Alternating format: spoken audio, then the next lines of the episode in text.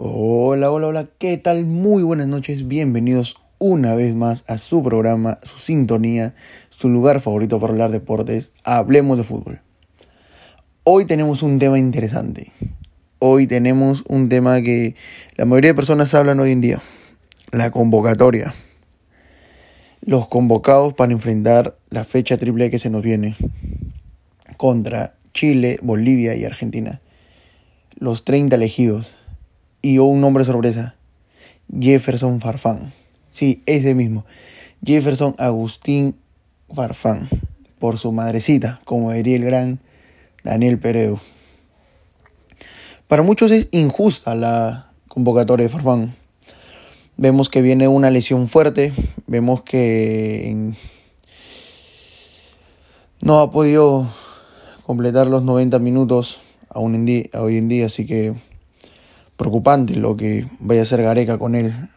Porque si lo han convocado es porque tienen un plan para Farfán. Yo soy de las personas que creen que Gareca no hace nada si, no tuviera un plan. Gareca no hace nada si no tuviera unas bajo la manga.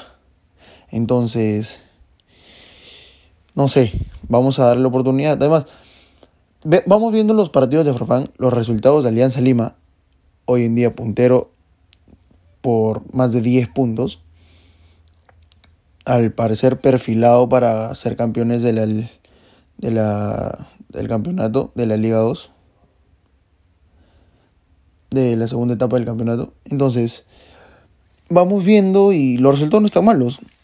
Y bueno, Farfán siempre que entra es determinante porque es de los jugadores que mandan la pelota a cubrir, está respondiendo con goles. Últimamente, hace dos partidos, un golazo de tiro libre contra Binacional, cuando ya todos daban por perdido ese partido. Entonces, ¿es justa la convocatoria de Farfán? ¿Es merecida? A mi punto de vista, yo como les digo, yo creo que probablemente la gente diga no es merecida, no es justa. Pero señores, también hay que entender que si Gareca lo convoca, es porque tiene un plan para él. Gareca no es el loco que dice voy a convocar a uno de acá, uno de acá, uno de acá y que salgan los ratones a jugar contra los gatos en, el en la cancha. No, no. Gareca tiene un plan para esos 30 jugadores. Probablemente sabemos que de esos 30 solo no juegan todos, jugarán unos 20. Y eso, y eso, se hacen cambios. Vemos que llama a tres arqueros y siempre es el único que tapa es Galese. Igual viendo el, actualmente el buen momento de Carvalho, que este fin de semana se tapó dos penales en el mismo partido. Entonces yo creo que Farfán tienen un buen plan para Farfán y Farfán lo único que tiene que hacer es responder. Es callar a esos críticos que ya dicen que se fue en alianza porque su carrera está vencida, que ya está para el retiro, que ya está viejo, que ya no da. Señores, estamos hablando de Jefferson Farfán La Foquita. Por favor, tantas alegrías que le da al pueblo peruano. Dejémoslo jugar al hombre, no lo molestemos, dejémoslo que juegue, que demuestre por qué ha sido llamado, que demuestre. Señores, como digo siempre, el peruano nos caracterizamos por amar a una persona un día y al día siguiente, de héroe, convertirlo en villano.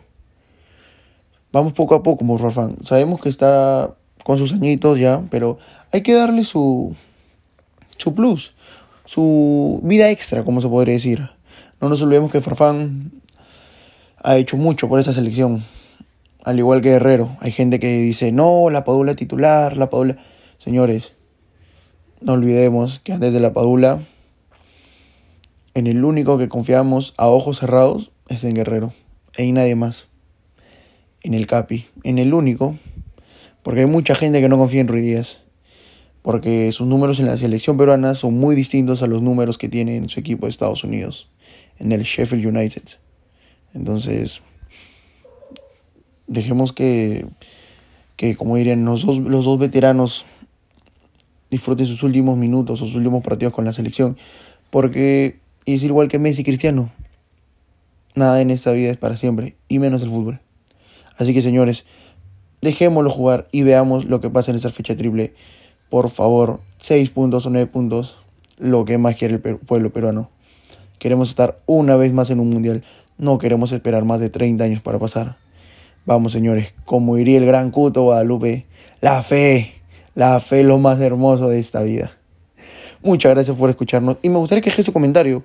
La convocatoria es justa, yo debí armar a otra persona, a otros jugadores. Déjame tu comentario, si es posible, comparte ese podcast. Ya saben, su casa, mi casa. Siempre estamos acá para todo. Cualquier consulta en, el, en los chats, acá los leo siempre y todo. Muchas gracias por acompañarme y conmigo será hasta la próxima semana. Chau, chau.